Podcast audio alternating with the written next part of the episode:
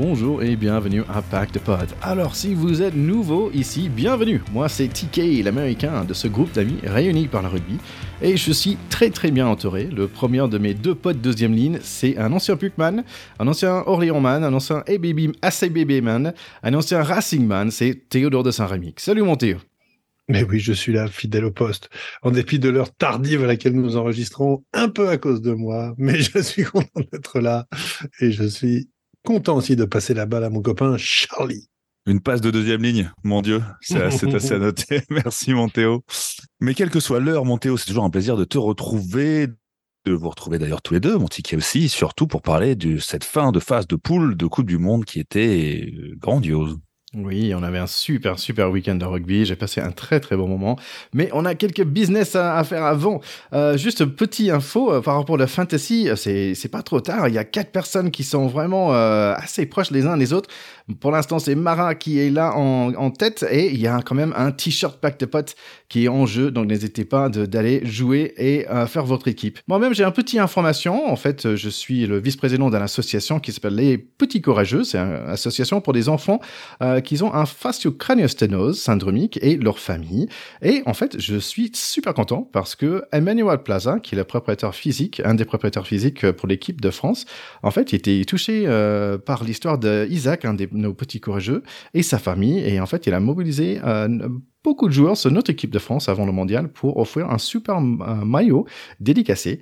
Donc, si ça vous tente, je vais mettre le lien euh, dans nos show notes. Euh, donc, vous pouvez aller, c'est sur Hello Asso et vous pouvez acheter un tombola pour potentiellement gagner ce super maillot signé par plein de super joueurs sur notre équipe de France. Et bien sûr, tout l'argent va à l'association Les Petits Courageux. C'est pas un délit d'initié si, euh, si, les, si les camarades du pack de potes y participent à la tombola? Toi, tu veux le maillot, toi. oui, alors. Et si vous savez pas, en fait, j'ai mis des différents liens dans les show notes, euh, normalement pour euh, des différents vidéos ou des, des différentes, euh, différents articles qui nous a intéressés pendant la semaine. donc, n'hésitez pas à aller chercher tout ça. Les garçons, j'ai découvert une chose ce week-end. J'ai découvert que le rugby est en fait mauvais pour la santé. pour les articulations ou pour autre chose? Nous, on le savait depuis longtemps avec Charlie. Ouais, bah, normalement, en fait, tu vois, j'ai fait du sport quand même, euh, du Krav Maga trois fois par semaine. Mais avec tous ces matchs-là, euh, en fait, j'ai raté pas mal d'entraînements, en fait, surtout le vendredi soir, euh, parce qu'il y a quand même la France qui va jouer. Hein, je vais pas arrêter ça. Et bon, normalement, tous les dimanches matins, j'ai un séance de CrossFit le matin. Et ce dimanche, franchement, j'ai pu faire 30 minutes et j'ai failli tomber dans les pommes parce que j'ai fait pas assez de sport. Donc, mon coach, il y passait pour me consoler, me taper sur le dos. Euh, il, m'a dit bah, peut-être ça va, ça va aller mieux quand tu reviens à trois fois par semaine. Et il m'a donné un petit morceau de chocolat. Donc voilà la preuve que regarder trop de rugby, hein, c'est un peu néfaste pour la santé quand même. trop de rugby à la télévision. Pas que toi, mon TJ, qui a des nouvelles à nous donner cette semaine, puisqu'il y a aussi euh, Thomas, un de nos écouteurs, qui tient à nous faire passer une petite dédicace auprès de Fred, son pote, qui lui a fait découvrir le podcast. Et il nous dit qu'on lance idéalement chaque long week-end de Coupe du Monde. Ça nous fait vachement plaisir. Mon Thomas, et eh ben, dédicace au Fredo, alors, qui a eu la bonne idée de te faire découvrir un superbe podcast. Toute objectivité. Et en fait, il y aura beaucoup plus de rugby très bientôt. Je ne suis pas sûr si vous savez ça, les garçons, mais en fait, il y a un tournoi FEM euh, qui va démarrer très bientôt, qui s'appelle le, Women's 15 Rugby. On va dire c'est wxvrugby.com. Mais je ne savais pas, il y a tout un énorme euh, tournoi qui démarre euh, en fait cette semaine. Et c'est super intéressant. mais je trouve ça bizarre que j'entends parler que maintenant. Peut-être c'est moi qui n'ai pas assez regardé dans les réseaux sociaux. en fait, il y a 18 équipes féminines qui vont se, confronter les uns des autres en trois phases différentes. Il y a un espèce de wave 3, un groupe 3, euh, un groupe 2, et la France est dans un groupe euh, numéro 1.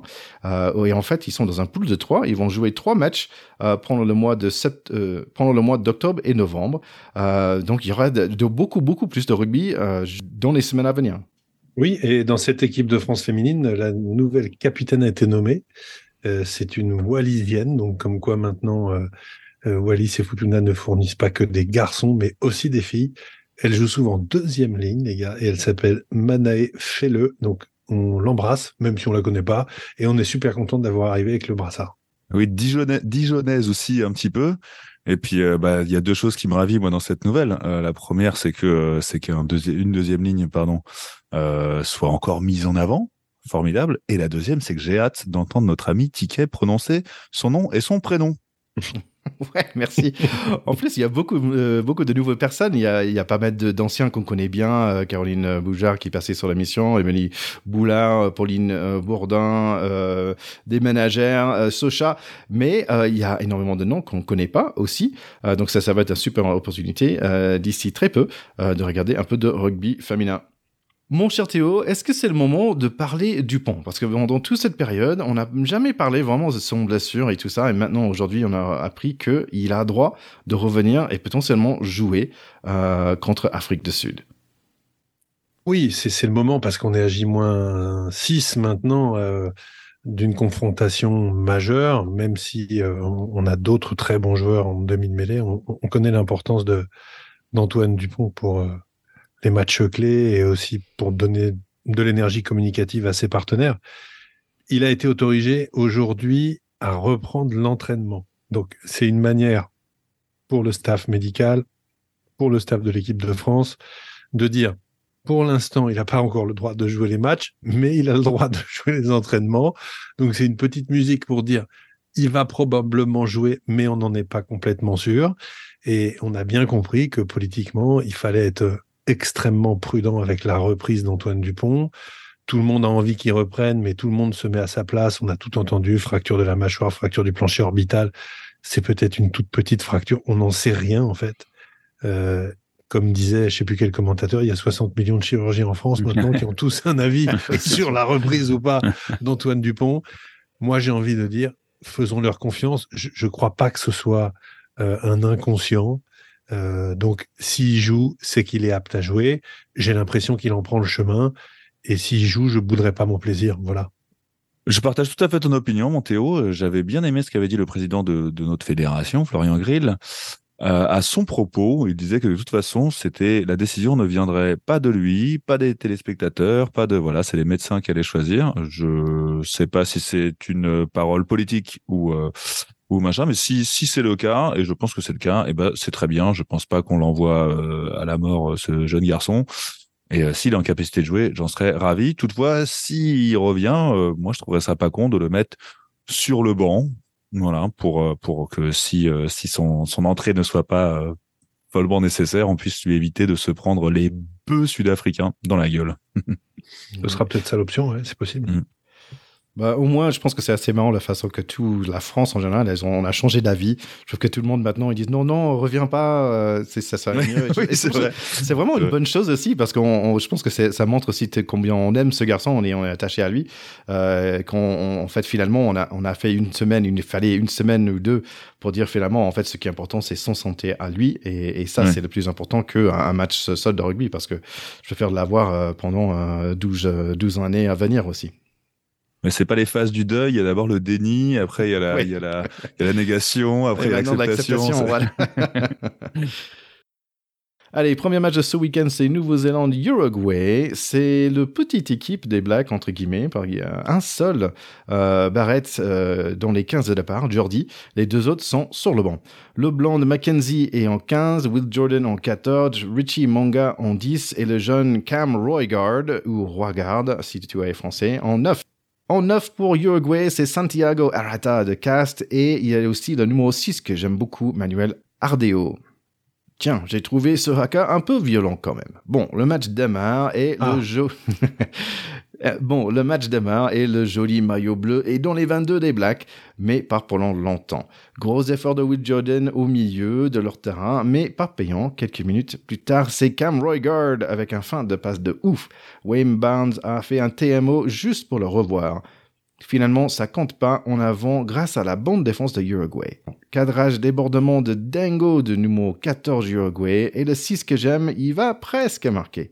Gros alerte quand même pour les Blacks, car los Terros n'ont pas peur. Ils sont solides dans les impacts, ils arrachent les ballons et ils sont rapides en défense. Troisième essai annulé encore, c'est celui de Mackenzie, mais il va marquer quelques minutes plus tard. 7 à 0 à 20 minutes. Et puis ça commence, Richie Manga marque aussi 14 à 0. Les Uruguayens ont leur tour avec des touches et des mêlées sur les 5 mètres de Nouvelle-Zélande, mais l'immense centre d'Uruguay n'arrive pas à attraper le ballon. Peut-être ses biceps sont juste trop grands. Mais quelle magie de Mackenzie avec un pass de fou pour Will Jordan, 21-0. Et c'est le tour de 9 Cam Roygard encore qui hypnotise son adversaire, 26 à 0 pour le mi-temps. Bon, le deuxième mi-temps passe comme on aura pensé, un puis d'essai, ça finit 73 à 0. Oui, on, peut aller vite. Une nouvelle démonstration des Blacks sur de leur force. Moi, je, retiendrai effectivement, tu l'as évoqué très très rapidement, le, le geste fou et incroyable de Damien McKenzie qui a un pied quasiment, enfin les trois quarts du corps à l'extérieur du terrain, un orteil encore dans le terrain qui fait qu'il n'est pas en touche et qui arrive à faire une passe euh, vers l'intérieur euh, à Will Jordan et après vérification vidéo effectivement c'est valable, c'est valide, c'est juste extraordinaire et quand, il joue comme ça, euh, c'est un peu des magiciens. C'est, on est presque au, au cirque quand on admire les performances, quoi, au cirque au bon sens du terme, c'est-à-dire des gens qui sont quand même un peu d'un autre euh, registre. ouais, bon, bah, c'est un peu ces matchs euh, dont on parle euh, en, négatif, c'est-à-dire à, sens, unique, quoi. L'Uruguay, on le rappelle quand même en 2019, qui avait fait sa petite sensation en battant, battant les Fidji. C'était notre petite, notre petite équipe surprise en 2019. Le Japon l'avait été en 2015, mais cette fois-ci, bah, ça n'a pas été réitéré et ça a été un peu dur de les voir se faire marcher dessus jusqu'au bout quand même, j'ai bien les, premières 40 minutes, je trouvais ça plutôt pas mal. Et en fait, les gars, je sais pourquoi les All Blacks sont back. En fait, euh, euh, c'est parce que Victor Vito a fait un entraînement avec eux. Je trouve ça assez chouette. Il est revenu euh, depuis un an. il n'a pas joué avec Stade Rochelet. Il y revient. Il a mis les crampons pour faire un entraînement avec les All Blacks. Je trouvais ça assez chouette. Une chose, c'est sûr, c'est que Uruguay, je disais bien mais cette, ce tournoi-là. Mais par contre, qu'on voit la, la, flèche, on va dire, de Nouvelle-Zélande qui est tout à fait en montant. Allez, on passe à un autre match à nous. France-Italie à Lyon. La Marseillaise est un peu crispée, je trouve, et Fabien Galtier aussi. Il a utilisé au moins quatre fois les mots très difficiles pour décrire le match à venir. Pas mal d'Italiens dans ce stade à Lyon, une ambiance électrique. Deux minutes et Movaca perce, Jalibert jongle passe pour Ramos et c'est Penaud qui finit tranquille, 7 à 0 à deux minutes. On passe à 10 points avec le coup de pied de Ramos. On est costaud devant avec 50 euh, kilos de plus on mêlée et on pique des touches. On joue un peu trop à pied, je trouve deux très jolies opportunités loupées, mais la troisième, ça va marcher. Sur un jeu cassé, Pono se transforme en Entamac avec une passe au pied pour Louis Bébé, 17 à 0. Italie est sans ressources, malgré qu'ils sont pas encore vraiment entrés dans notre 50 mètres, Galtier est toujours un peu stressé. Les avants français font le taf, les arrières profitent et font des passes, Ramos avec l'essai. Italie nous fait un petit effrayeur, mais ça va. Adritz est partout, je trouve. La défense des Bleus est en place et maintenant. Donc, l'attaque des Italiens ne va nulle part. Faute contre nous et les Italiens assiègent notre but et ça passe pour eux. Et non, j'ai rien dit. Un tête contre tête annule tout. Ça chauffe un petit peu. Adritz s'en moque complètement avec le petit geste qu'il faut. Jalibert avec un passe au pied bellissimo. Penaud aurait pu même marquer cet essai en marche nordique. 31 à 0 pour le mi-temps. 43 minutes, on fait des changements. J'ai jamais compris pourquoi à 3 minutes après, le mi-temps. Et c'est le Jalibert Show. En fin de passe, le stutter step. Deux Italiens sont tellement confus qu'ils se sont retournés 38 à 0. Ils sont chez nous, mais pas longtemps. Fiku sonne la révolte. Movaka monte sa puissance 45 à 0 maintenant. Je lance vraiment en forme pour le deuxième mi-temps. Les remplacements arrive et Moefana ajoute au score. Les Italiens vont finalement marquer. Moefana a fait son doublé. Jalibert avec un 50-22, oh, pardon, un 22-22. Et on ajoute la pour passer la barre de 60. 60 à 7, ça fait du bien. Oui, c'est-à-dire que ça, ça a clôturé le débat sur ce fameux match casse-gueule, euh, ou peut-être que les Italiens, finalement, le match piège. Euh, ça a quand même été très vite clôturé. Le, début de match est tellement outrageusement à l'avantage des Français. Moi, j'ai regardé, au bout de 10 minutes, je me suis dit, le machin, le machin est plié, ils vont en prendre 50. Je trouve que ça se voyait. Les Italiens étaient totalement sur le reculoir. On sentait les Français qui étaient ultra déterminés. J'ai rarement vu Greg Aldrit, euh, lui qui en plus a l'air d'être un gentil garçon, il, s'est même mis à chambrer les Rital en leur parlant l'italienne avec les mains. Euh, l'air de dire Maquet, euh, arrêtez de parler, euh, ici c'est l'action.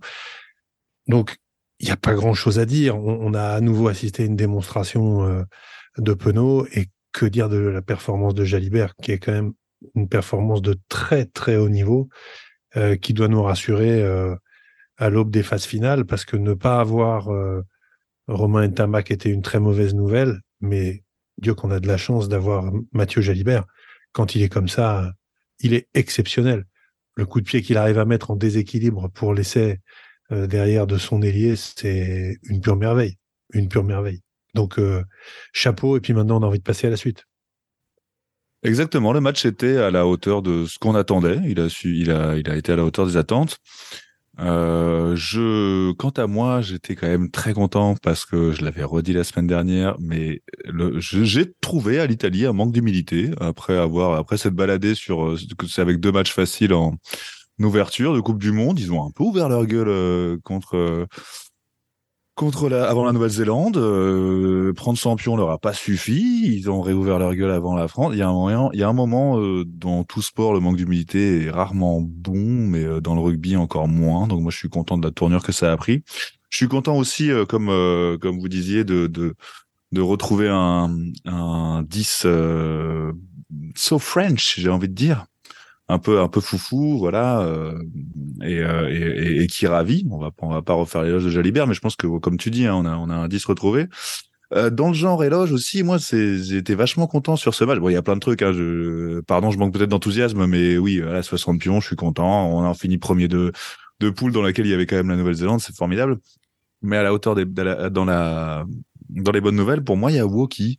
Euh, Woki qui a eu un début de Coupe du Monde pas difficile, mais il avait pas son niveau. Euh, dans la semaine, il y avait une sortie d'Ari Nordoki qui avait pas été tendre avec lui. Et, euh, et à part une petite faute en première mi-temps où il fait une passe un peu trop rapide dans les 5 mètres adverses où on perd un peu, où on récupère le ballon mais où il y a une petite maladresse quoi. Euh, je l'ai trouvé, euh, bah, j'ai trouvé super bon. J'ai trouvé bon en touche. Euh, en touche, c'est un allié précieux qui va être qui va être très précieux sur les sur les matchs à venir. On va avoir des touches quand même très très concurrentielles. voilà, je suis content pour pour lui. On avait déjà parlé en plus dans ce podcast que, que au dernier tournoi, il était peut-être pas au, au, au, niveau qu'il avait auquel il n'avait pu nous habituer. Est-ce que c'était ces joueurs qui, en commençant en équipe de France, font sensation pour ne plus revenir après? Eh ben non, pas du tout. Euh, sur le reste de l'équipe, euh, ça confirme, comme tu dis, le, fait de pas tomber dans le piège, ça confirme aussi le fait que, que sous l'air Galtier, cette équipe de France a pris une toute, autre ampleur et, euh, et, et sait tenir son rang de leader, sait tenir son rang de premier, euh, sait rentrer dans les bottes qui sont pourtant très grandes et ça me fait plaisir. On aurait pu prendre ce match de haut et il y avait quand même beaucoup d'envie. Et moi, ce que j'ai bien aimé de la part d'Aldrit avant son petit charriage euh, à l'italienne et son petit, son, sa, sa petite euh, main parlée, c'est qu'il a quand même invité à regarder le score. Il a quand même invité son adversaire à regarder le score avant. Et, euh, et ça, c'est typique de, bah, du, de papa qui est en place, quoi. Il dit, mec, tu peux charrier, tu peux sortir les points, il n'y a pas de souci. Mais regarde le score quand même, ça va peut-être te mettre la clim. Bah, en fait, c'était marrant parce que d'un coup, ils étaient, ils avaient vraiment aucune solution, les Italiens. Ils ont, ils ont complètement oublié qu'ils pouvaient jouer au pied, en fait. Et je trouvais ça assez dingue. Mais euh, l'autre chose aussi, euh, c'est l'effet que, comme tu dis, ben, ils ont la France, ils ont vraiment la confiance. Tu vous, souvenez, on est, moi, j'étais pas à l'aise hein, devant. Ah, mm. Avant le match, c'était vraiment, euh, comme il a dit, Fabien, c'était très, très, très difficile. Et, et finalement, euh, comme tu as dit, 10 minutes dans le match, je dis, oh, bah tiens, on, on a déjà loupé, genre trois, trois opportunités, opportunités d'essai. Moi, le sentiment que j'ai eu, c'est quasiment sur la première action, en fait. C'est-à-dire que la, détermination de l'équipe de France et la supériorité sur les zones de, combat et de, et de percussion, elle est quand même apparue dès la première action. D'ailleurs, il y a un essai très vite. Après, au passage, une passe de classe euh, après contact de Cameron Wookie, quand même. Hein. Euh, donc, euh, voilà, je, trouve que le suspense a été d'assez courte durée, mais c'est ce qu'il nous fallait. Emmagasiner de la confiance, ne pas avoir de doute. Et c'est vrai que à 60 grains, tu te dis, l'affaire est entendue, on ferme le bouquin et on regarde devant. Quoi. Et ce qui est impressionnant, c'est on revient sur le dernier match, on a, gagné, mais de justesse en fait, quand on a joué contre 11 Nations, c'était euh, assez proche. Euh, je manque pas l'opportunité de vous apprendre une expression en anglais hein, quand même, qui est euh, snot bubbles, euh, quand Louis Bébé se fait euh, vraiment ah tabasser à la fin de match où il y avait la morve qui sortait de sa bouche. Nous en anglais, c'est mon coach de foot américain qui disait, bah il faut, il faut les frapper tellement fort qu'il y a des snot bubbles qui sort. et voilà, c'était le cas pour pour, euh, pour Louis Bébé. Mais bon, super match de tout le monde. On va passer à la prochaine. Avec plaisir. C'est Georgie contre Pays de Galles, match assez proche pendant un bon bout de temps, mais avec un Pays de Galles plutôt en tête, 17 à 7 pour le mi-temps et ça a devenu vite fait 24 à 7, sauf que vers les fameuses 60 minutes où les petites équipes commencent à plier avec la fatigue, un manque d'un bonbon, Bon, c'est Georgie qui font l'opposé. Ils vont marquer un essai tout en force, 24 à 14, et puis un essai tout en finesse, avec un raffut de dingue et un joli pic de vitesse de, Nina Vili, le numéro 14 de Lou Rugby, 24 à 19. Ladies and gentlemen, on a un match. Pénalité ratée par les Pays de Galles, mais Rhys Zamet comme une balle pour le coupe de pied à suivre avec un rebond très favorable, 31 à 19. Les Georgiens ont compris quelque chose que les Italiens, que les Italiens n'ont pas capté. Les coups de pied, c'est bien. Hmm, les tensions sont hauts et ça chauffe après un petit headlock, double, double carton jaune, un pour chacun. Dommage parce que c'est le 14 de Georgie qui doit sortir, c'est lui qui mettait le feu pour son équipe. Rhys Zamed profite d'un manque de monde pour inscrire son troisième essai, un peu fouteux et un peu douteux aussi, aplati avec des bouts de doigts sans contrôle, 36 à 19. Et puis George North euh, ajoute son essai à lui, 43 à 19. Bon, Georgie a quand même fourni un super effort, dommage qu'ils ne finissent pas euh, au moins troisième pour ce pool qui assurera leur place euh, dans la prochaine Coupe du Monde. Euh, un peu déçu aussi euh, pour la Géorgie parce qu'elle se qualifie, comme tu dis, pas directement euh, pour la prochaine Coupe du Monde. Mais bon, vu comme ils se débrouillent sur la scène européenne, c'est pas, je, crains pas tellement pour eux. Mais mais cette, cette, cette poule de toute façon était une des plus des plus pleines de suspense. Et, euh, et, donc voilà, le, le ce match-là n'a pas eu de, de, de, retournement. Il n'y a pas eu de underdog qui, qui, a, qui a pris l'ascendant. Euh, les Gallois finissent premiers de cette poule et comme d'autres premiers de poule dont on va parler tout à l'heure, euh, m'agace un peu parce que je les ai pas vus sortir de, de, de, beaux jeux. Ils m'ont pas plu, ils m'ont pas transcendé euh, dans une poule où, euh, où euh, d'autres outsiders ont montré de très belles choses. c'est là où c'est là où il y a eu le plus grand concentré de surprises, de bonnes surprises dans cette poule je trouve que pour une poule aussi ouverte et intéressante, les premiers sont très décevants. Oui, ce qu'il y a surtout, c'est que les Gallois, ayant battu les Fidjiens d'une manière assez improbable en début de, tournoi, euh, traînent un peu ce, cette semi-victoire euh, comme un boulet. Et on a du mal encore à se, à se réjouir pour eux, même si euh, c'est une équipe qu'on trouvait en fin de cycle et assez moribonde sur euh, les épisodes printaniers depuis deux ans. Et là, je trouve qu'ils sont quand même pas si mal. Voilà. Si on devait jouer contre eux en quart, le fait est que je crois qu'ils me feraient pas peur quand même. euh, donc ça prouve que ils sont pas complètement revenus dans le concert des grandes nations, mais c'est tout à fait présentable. Et contre des équipes un peu inférieures, ils savent jouer au rugby, ils déroulent avec euh, plein de jolies choses. Et George North avec euh, une sacrée longévité quand même. Ça commence à faire un moment qu'il est là, à jouer à l'aile, au centre et à enquiller.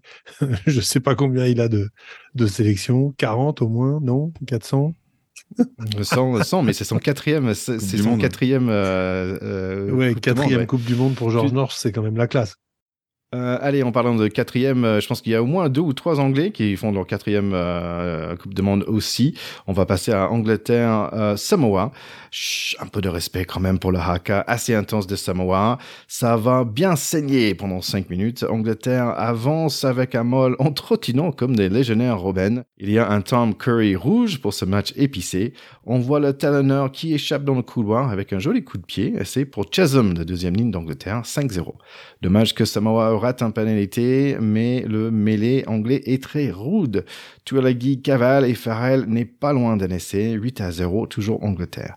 Et finalement, ballon intercepté par Samoa. Tout le monde touche le ballon après un super moment de rugby, c'est par le 11 poteau entrant. Peut-être la chance est côté Samoa aujourd'hui, 8 à 7. Et on y va, Samoa, avec un passe au pied dans les mains d'un troisième ligne qui s'appelle Théo. Petit passe au talonneur et presque en avant à un mètre. Dommage.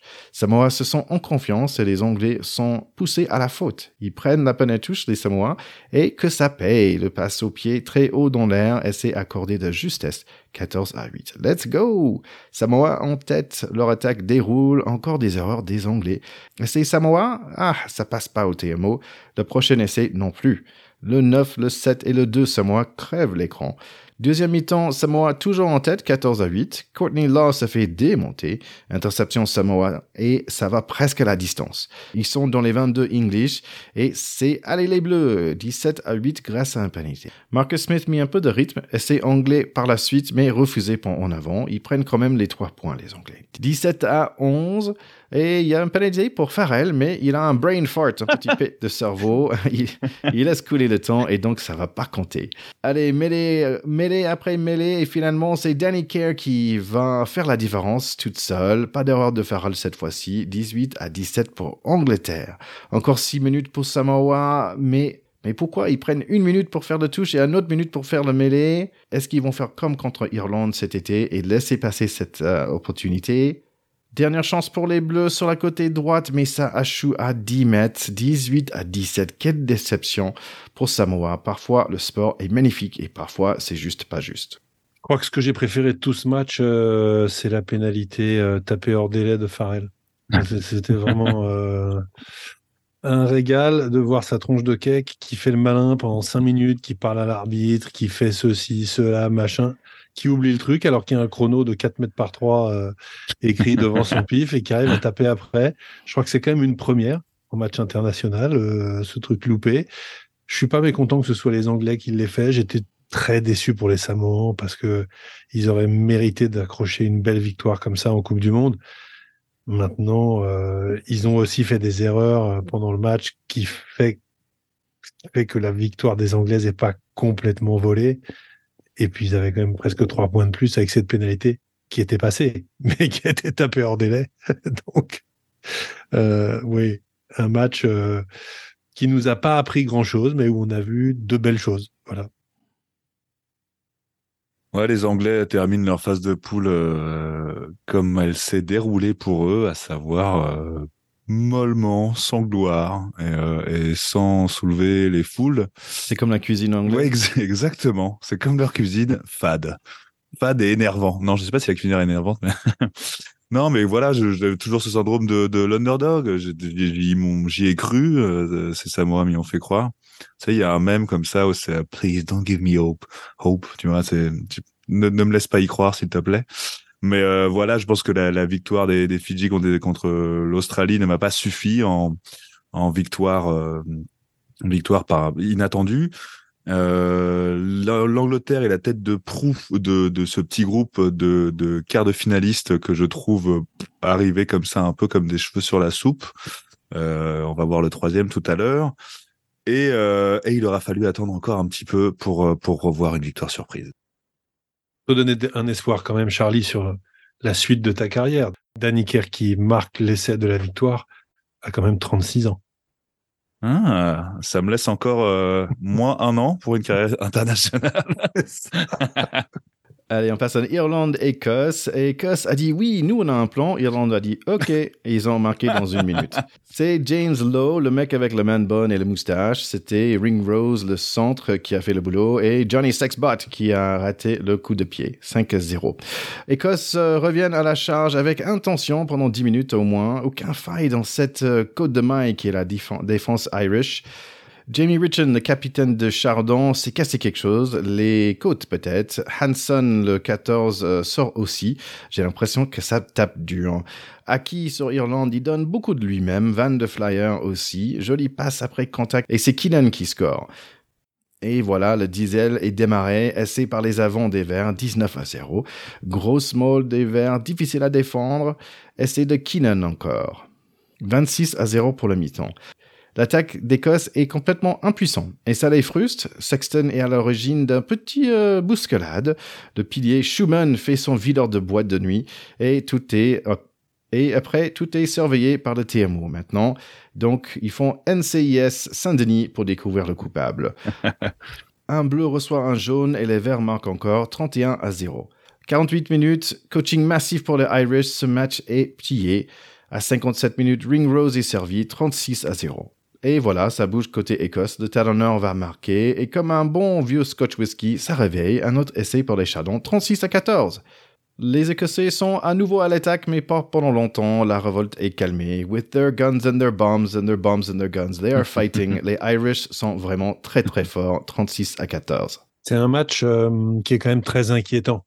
Très inquiétant euh, pour les futurs adversaires des Irlandais que nous sommes potentiellement, même si ce ne sera pas en quart de finale, ça peut être en finale hein, uniquement. Euh, ils ont mis la même raclée qu'on a mis aux Italiens, c'est-à-dire que très très vite on a compris par l'engagement, la qualité offensive et surtout la qualité défensive des Irlandais que les Écossais n'iraient pas chercher la gagne, n'iraient pas chercher le point de bonus, n'iraient chercher rien du tout à part les dents sur la pelouse, euh, et que franchement, il y avait quand même une classe d'écart. 36 à 0 avant qu'ils reviennent au score. C'est quand même énorme. Les Écossais, c'est une sacrée équipe. Hein. Schumann, Van der Merwe, enfin, on en parle beaucoup. Ils, sont loin d'avoir une équipe de, de, deuxième zone et ils n'ont pas existé. Euh, une performance des Irlandais que je qualifierais de impitoyable en fait, absolument impitoyable. Donc, je pense que la confrontation entre les Blacks et les Irlandais en quart de finale, ça va être quelque chose de dantesque. Il faut absolument euh, voir ce match et bien malin qui pourrait dire qu'il va s'en sortir? Parce qu'avec ce qu'ont montré les Blacks sur les deux derniers matchs qu'ils ont fait et ce qu'ont montré les Irlandais contre les Écossais, eh ben, ça va être un sacré mano à mano. Et franchement, il y a intérêt à être devant le poste si on n'est pas au stade. Ces quarts de finale, ouais, vont vraiment sentir la poudre. C'est tête de, ces poules A et B, euh, la confrontation poule A et B euh, vraiment est, va être terrible. Les Irlandais, c'est une déferlante sur euh, sur le rugby mondial depuis quelques temps, sur la Coupe du Monde. Euh, je, je, parlais que des Français qui ont appris à tenir leur rang. clairement, on fait difficilement mieux que les Irlandais en matière de, de tenir son rang.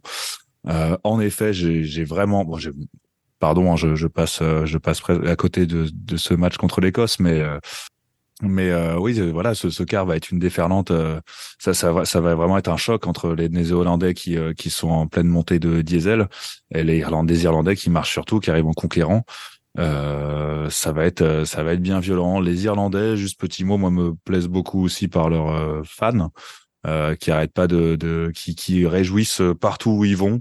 Euh, il y a des vidéos sur euh, sur les sur les internets de, de eux qui organisent des concours de de kick un peu partout, des plaquages avec les adversaires dans les rues partout et qui qui transforment tous les stades où ils vont en karaoké géant.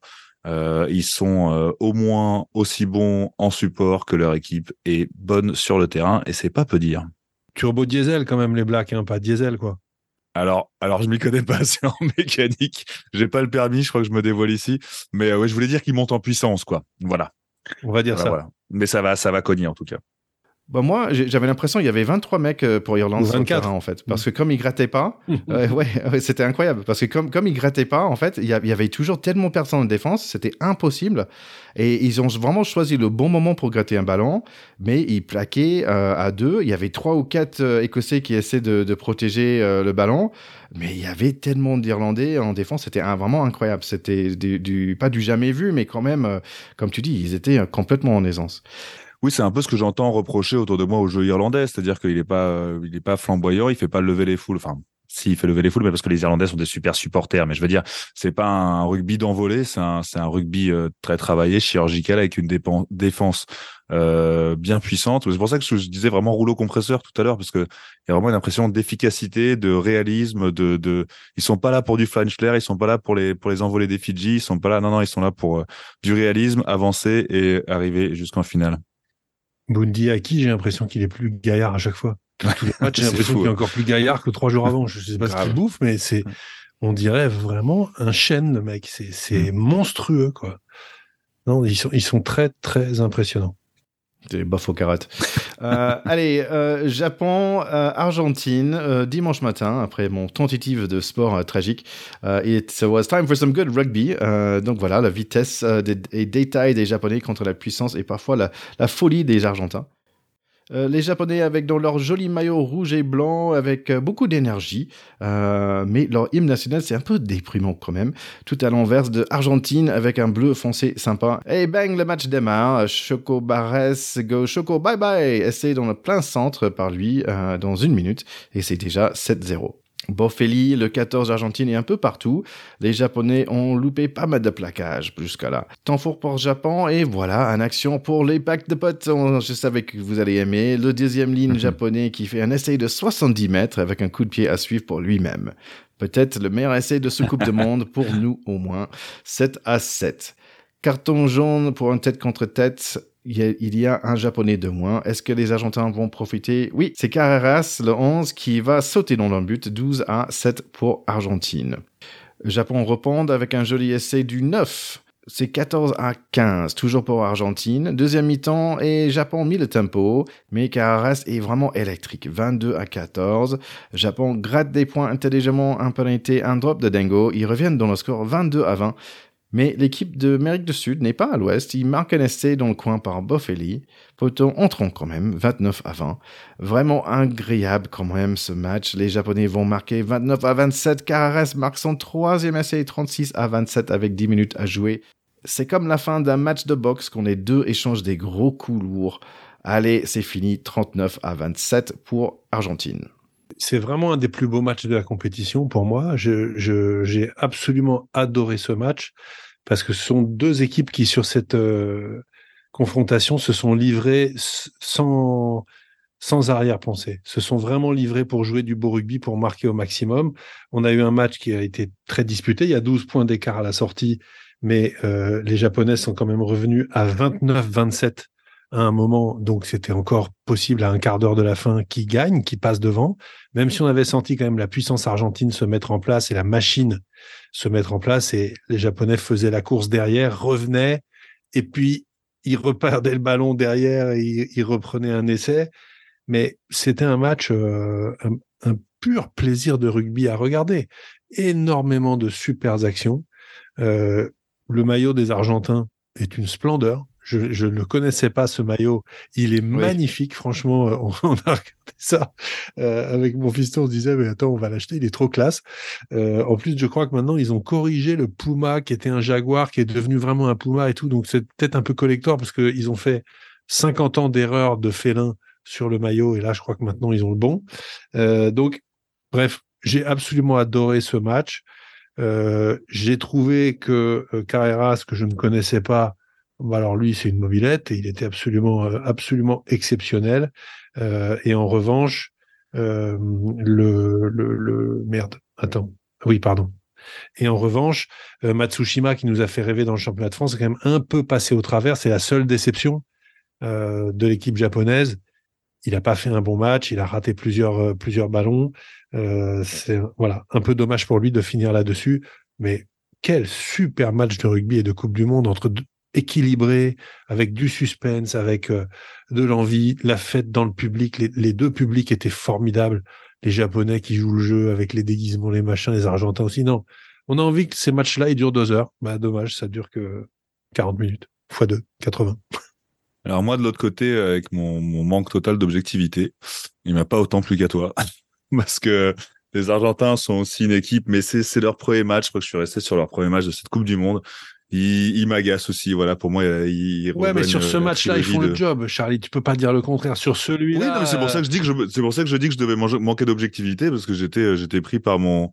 Voilà, je l'ai regardé euh, bras croisés, euh, yeux mi-clos et. Euh, pas chier quoi qu'il arrive. c'est ça, exactement. Il y a, y a, rien à faire. Non, non, mais évidemment, oui, le, le le, j'ai cru au Japon, toujours mon petit côté euh, outsider, underdog. J'étais, j'y ai cru. Euh, je, j'ai été pris par le suspense du match, évidemment, euh, et forcément un match où un deuxième ligne met un essai en faisant un petit coup de pied à suivre, ça me, ça me fascine. Ça, j'ose même pas en parler. Moi, je, je, je, suis en larmes quand je vois ça. Je me dis putain, mais ça c'est possible. Donc pourquoi je l'ai jamais fait moi? Mais, mais, mais vous mentez. C'est fou ce que font les, les intelligences artificielles de nos jours on croirait que c'est vrai. Et, euh, et voilà, mais mais euh, un peu tristoun, je pense, parce que euh, tristoun de, la, de la qualification de cette équipe d'Argentine que j'ai trouvé jusque-là assez terne. Euh, tristoun un peu pour ces Japonais aussi qui qui avaient fait des des très belles coupes du monde précédentes, 2015-2019 avec des très beaux exploits qui n'en étaient pas vraiment parce que c'était un peu comme les Fidji aujourd'hui, c'est-à-dire on peut plus parler d'exploits quand, quand l'équipe arrive à un niveau pour lequel elle a surprend pas tant que ça finalement euh, quand on les a suivis. depuis un moment. Euh, là, une amie qui les supporte euh, me disait sa déception parce que ils n'ont pas fait aussi bien que les autres coupes du monde. Je pense que le Japon sort quand même grand, sort quand même grand. un peu en deçà de, de ce qu'il nous a montré, mais il n'y a pas de, il a pas de dégringolade du Japon. Le Japon n'a pas perdu tout son niveau. Il a juste, oui, en effet, il y a, il est, il est en deçà. C'est pas le Japon qu'on a, qu'on a connu dernièrement, mais, mais, mais il nous aura quand même fait plaisir voilà, j'étais déçu, déçu pour cette équipe qui n'allait pas sa petite victoire de, de, Coupe du Monde euh, quadriannuelle. Et, euh, et encore une fois, il m'aura fallu entendre, attendre encore un peu pour une victoire surprise.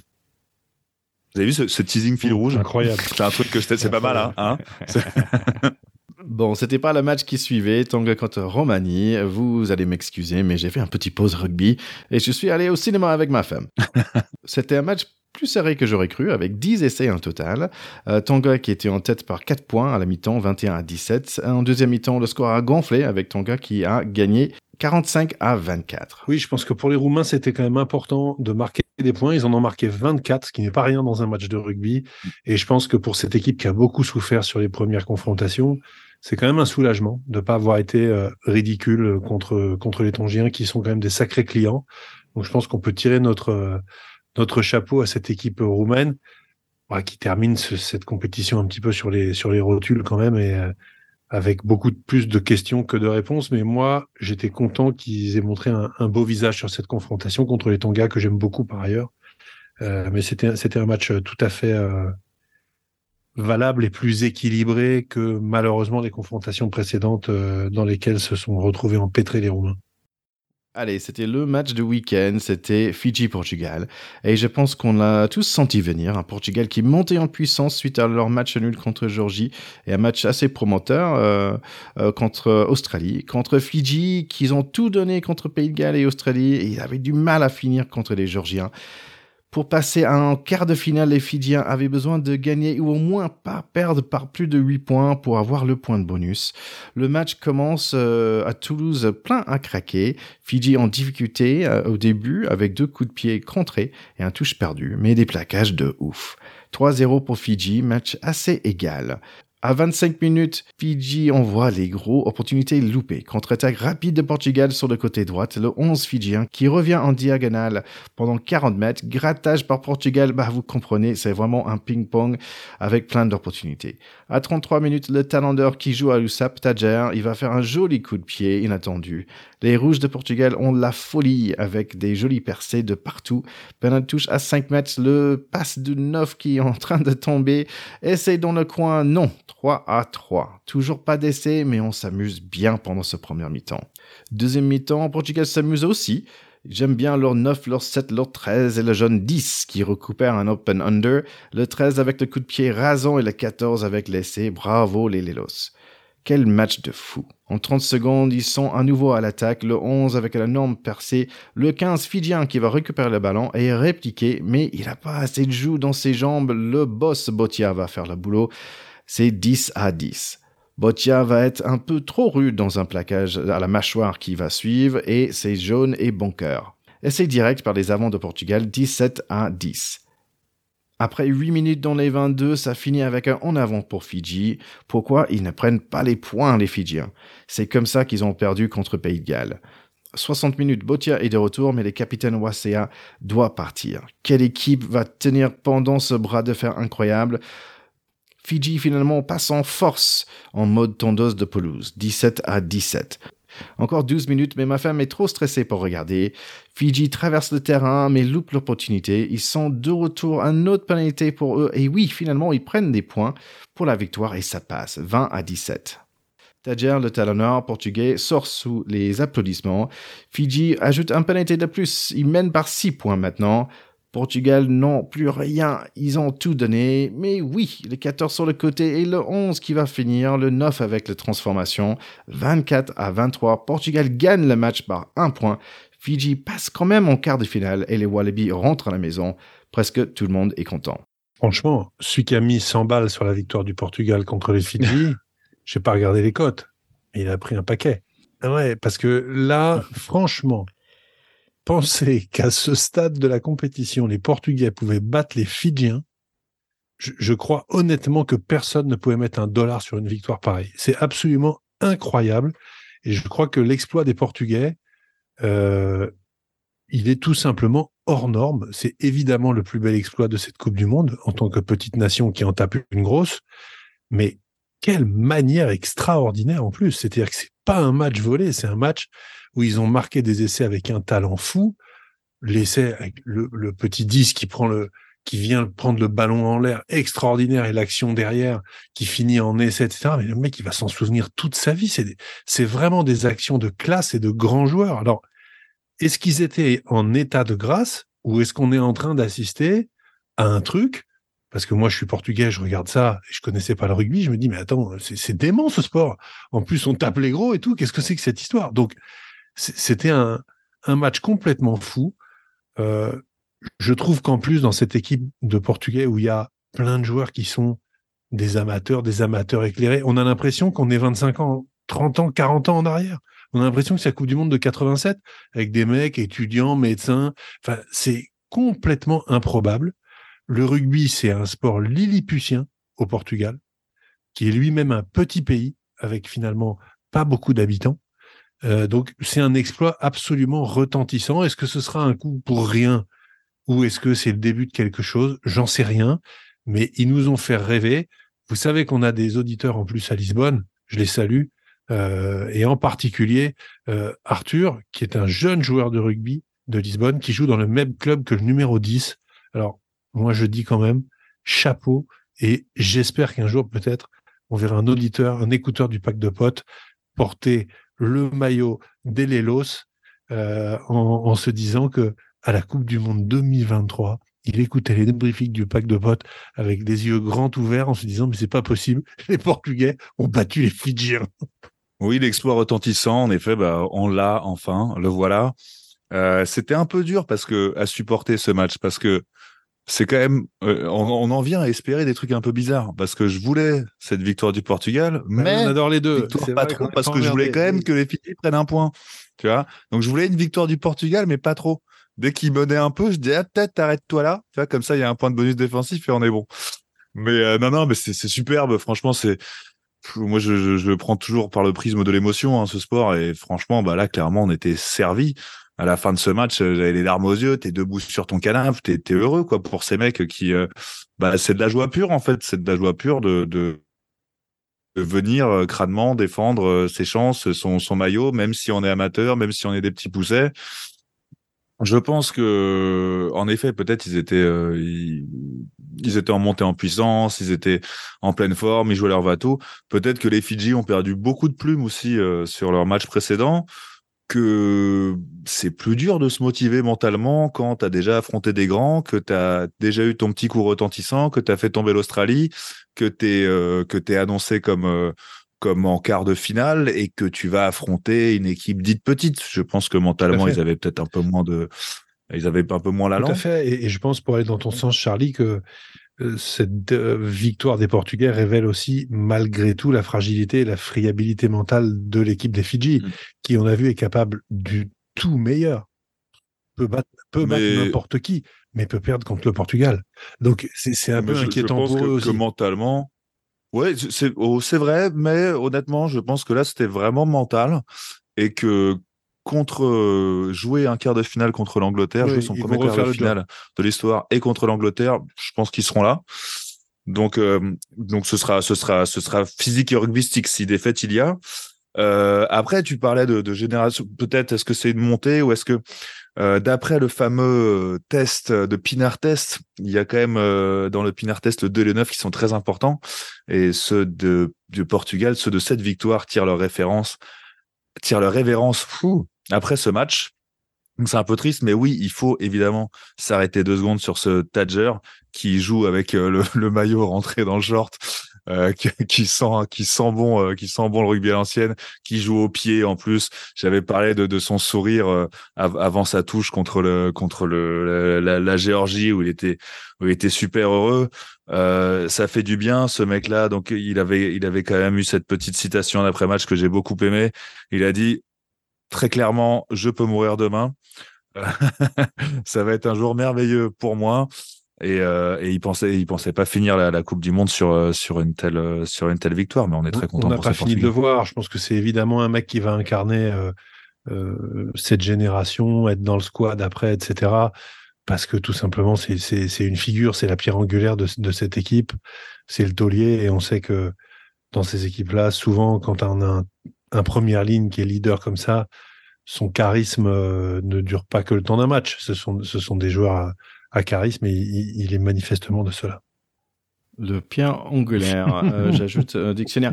Euh, donc, oui, en fait, moi, je faire ça, je trouve que c'est physique quand même, le, le fatigue de Fidji. On, on verra, euh, parce que je pense qu'ils ont beaucoup donné physiquement, et comme c'est un tout petit pays par rapport aux autres, je suis pas certain qu'ils ont le bon que nous, on a la chance d'avoir. Euh, mais en même temps, j'ai trouvé il y avait un geste de leur coach qui était très sympa et qui est revenu dans, la, dans le dans le locker room des, des Portugais pour donner plein de de goodies. Euh, mais bon, je suis content pour les deux, euh, mais aussi content que c'était pas euh, les Wallabies qui sont passés en quart parce que franchement ils ne méritaient pas et je trouve que Fidji le méritait beaucoup plus. Allez, on va parler des quarts rapidement. Donc comme un de nos chers écouteurs Christophe a dit que vous étiez pas peut-être les meilleurs au niveau de euh, des des, Des C'est pronostics. vrai qu'on est nul en pronostic. Merci Christophe. Donc je vais vous aider un petit petit peu. Donc le premier c'est Pays de Galles contre Argentine. Donc les trois derniers matchs, en fait, ils étaient tous à Cardiff. Argentine a gagné un, Pays de Galles a gagné un, et l'autre était un match nul. Donc ça vous aide pas de tout. Donc qui va gagner ce Moi, match je mets une pièce sur les Argentins. Oui, par rapport à leur, à leur dernière prestage, j'imagine. Euh, écoute, c'est clairement le quart de finale le plus excitant de ces quarts de finale, n'est-ce pas? Notez l'ironie. Ce sera, je sais pas s'il y a de l'ironie aux États-Unis, ça c'était clairement de l'ironie. Euh, du coup, pour le pronostic, je dirais quand même avec les Gallois, parce que euh, je pense qu'il nous faut un King in the North et que sur ces quatre confrontations qui seront Nord-Sud, euh, je vais à chaque fois aller pour le Nord, sauf pour une exception. Je vous laisse deviner laquelle. Allez, on passe à la prochaine. C'est Irlande contre Nouvelle-Zélande. Et en 2022, Irlande est allée en Nouvelle-Zélande. Ils ont gagné. Ils ont joué trois matchs, Irlande, et ils ont gagné deux. Je l'ai dit, hein, le, pronostic sur cette confrontation est incroyablement difficile. Je, je crois quand même que les Irlandais ont un petit peu d'avance, euh, notamment parce que euh, les Néo-Zélandais ont eu des matchs beaucoup plus faciles. Euh, et je crois que l'Irlande, avec la confiance défensive qu'elle montre, a les moyens de faire chuter ces, Néo-Zélandais. Euh, je vais rester sur mon sur mon sur mon nord. Évidemment, je, serais plus content que euh, nation du tournoi destination l'emporte et passe. J'aime et ils me font peur ces Irlandais, euh, mais je les aime beaucoup. Hein. Euh, c'est une équipe euh, qu'on aime beaucoup et en, et en effet, de toute façon, on va se faire engueuler sur ce pronostic hein, parce que je pense que ça, va être dur de tomber juste. Mais je vois l'Irlande aussi passer euh, parce que rouleau compresseur, parce que la Nouvelle-Zélande, même, même si elle a, elle a retrouvé ses, ses, ses non-couleurs, euh, c'est plus la Nouvelle-Zélande qu'on a connue, même si elle est euh, brillante, elle est plus, elle est plus au-delà, au-delà du réel. Et donc, je mise sur l'Irlande. Allez, on passe en Angleterre, Fidji. Dernier match, c'était pas si loin, c'était juste avant la Coupe du Monde. Fidji a gagné pour la première fois 30 à 22 à Twickenham. Alors, on est évidemment à fond pour les Fidji. Euh, pour autant, je serais quand même surpris que les Anglais se fassent surprendre deux fois de suite par les Fidjiens. Je pense qu'ils ont été très, très, très humiliés de perdre à Twickenham, qui est le temple du rugby, contre cette équipe. Et je crains que les Anglais n'aient un petit coup d'avance et ne se retrouvent en demi-finale. Euh, je suis d'accord avec toi. Je pense que à, à, a posteriori, cette victoire des Fidji sur l'Angleterre euh, au mois d'août euh, va être contre-productive parce qu'elle va servir de levier à nos à nos Anglois. Et euh, mon cœur aimerait beaucoup. Je, je vais de toute façon vibrer pour une victoire des Fidji. Ce serait énorme. C'est déjà historique euh, ce quart de finale. Et c'est le seul des quarts de finale pour lequel je ne vais pas soutenir le Nord. Et vraiment à fond derrière les Fidji, même si ça va être dur pour eux parce que comme tu disais, moins de bancs, plus de fatigue, mais le facteur euh, cœur. Allez, notre match à nous, France-Afrique du Sud. Et si vous vous souvenez, la dernière fois qu'on a joué, c'était un sacré match.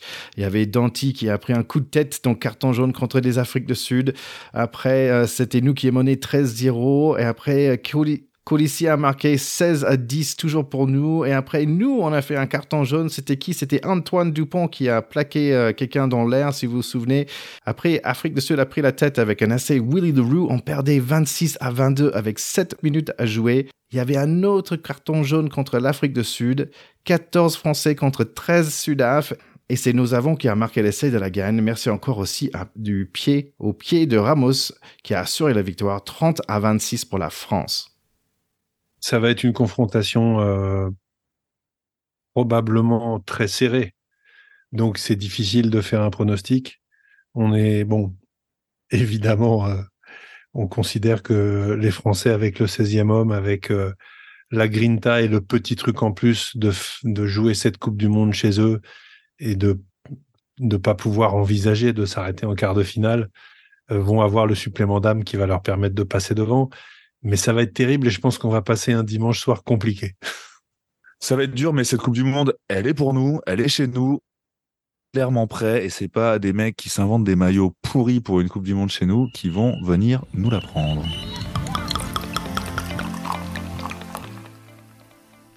Donc un week-end plein de rugby qui nous attend après ces 40 matchs de poule, cette orgie de rugby. Il faut encore avoir un peu de place dans l'estomac pour ce qui vient mais il y aura peut-être une motivation pour vous aider à tout ça. C'est que votre, vos potes du pack vous proposent un petit jeu pour gagner un, jeu dont vous avez déjà parlé. C'est la plombée, euh, c'est la plombée du rugby qui vous le propose.